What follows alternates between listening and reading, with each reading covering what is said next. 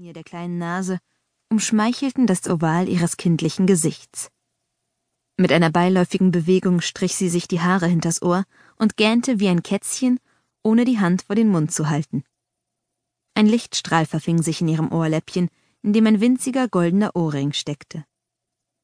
Hinten an der Wand stand ihr Bett. Es war aufgedeckt. Ein paar Plüschtiere saßen auf dem Kopfkissen, eine Katze, ein Löwe und ein weißer Teddy mit dunklen Knopfaugen und einer roten Schleife um den Hals. Er ließ das Fernglas sinken und grub die Zähne in seine aufgesprungenen Lippen.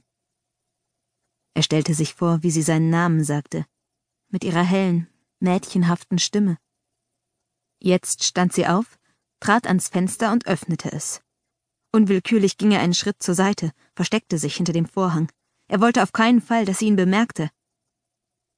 Spanner, hörte er sie bereits verächtlich sagen. Du kommst dir wohl besonders toll vor mit deinem Fernglas in der Hand. Er merkte, wie sein Körper zu zittern begann. Schnell kniff er die Lider zusammen und rief sich ein anderes Bild in Erinnerung, ein schöneres, angenehmeres. Er sah sich dabei zu, wie seine Hände durch ihr Haar glitten, das sich anfühlte wie Seide, zimtfarbene Seide. Er roch ihren Duft nach Vanille und Honig. Ihre Haut war zart wie eine Aprikose und ihr Mund eine Himbeere, eine reife Himbeere, die er mit den Lippen pflücken durfte. Sein Herz pochte lauter, während seine Hände die Oberschenkel entlang streiften und zwischen die Beine drängten. Als er die Augen wieder öffnete und vorsichtig durch den Vorhangspalt hindurchlugte, war sie gerade dabei, sich auszuziehen. Er konnte sein Glück kaum fassen. Schnell griff er wieder nach dem Fernglas, hielt es erneut vor die Augen. Zuerst streifte sie den Pulli ab, danach den Rock. Nun trug sie nur noch ein Höschen, das weiß leuchtete. Er sah ihre knabenhaften Brüste, winzige Erhebungen mit kleinen Knospen drauf. Der Schweiß brach ihm aus. Sein Gesicht brannte wie Feuer, als sie das Höschen abstreifte, ein Anblick, der ihm wie ein Stromstoß durch den Körper fuhr. Mit der einen Hand hielt er das Fernglas fest, mit der anderen zog er den Reißverschluss seiner Hose auf, während er weiter zu ihr hinüberstarrte. Seine Finger berührten blanke Haut, die Erregung ließ ihn taumeln.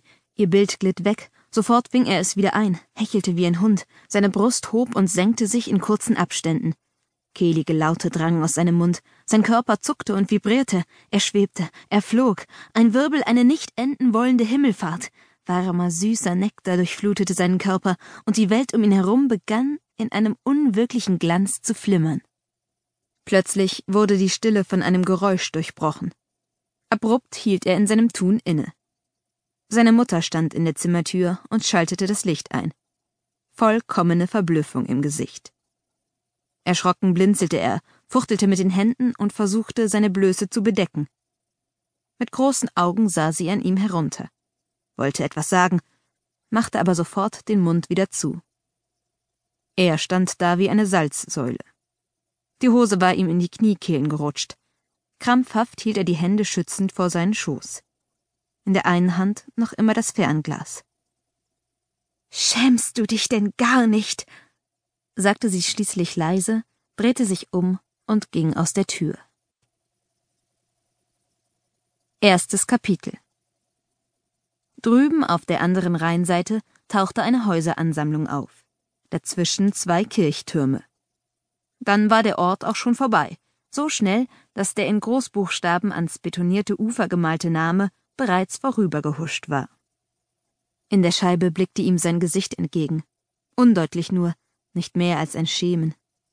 Andreas Kilian, ein Mann in mittleren Jahren mit schütterem Haar und hässlichen Tränensäcken unter den Augen. Nicht zu vergessen der verkniffene Zug unter dem ergrauten Schnurrbart. Angewidert wandte er den Blick von der schattenhaften Spiegelung lenkte ihn nach draußen, wo sich auf der Kuppe des gegenüberliegenden Hügels ein Schloss mit Türmchen und Zinnen erhob. Den Rhein mochte er nicht, seit er ihn als Kind zum ersten Mal gesehen hatte. Als etwas Bedrohliches hatte er ihn im Gedächtnis behalten.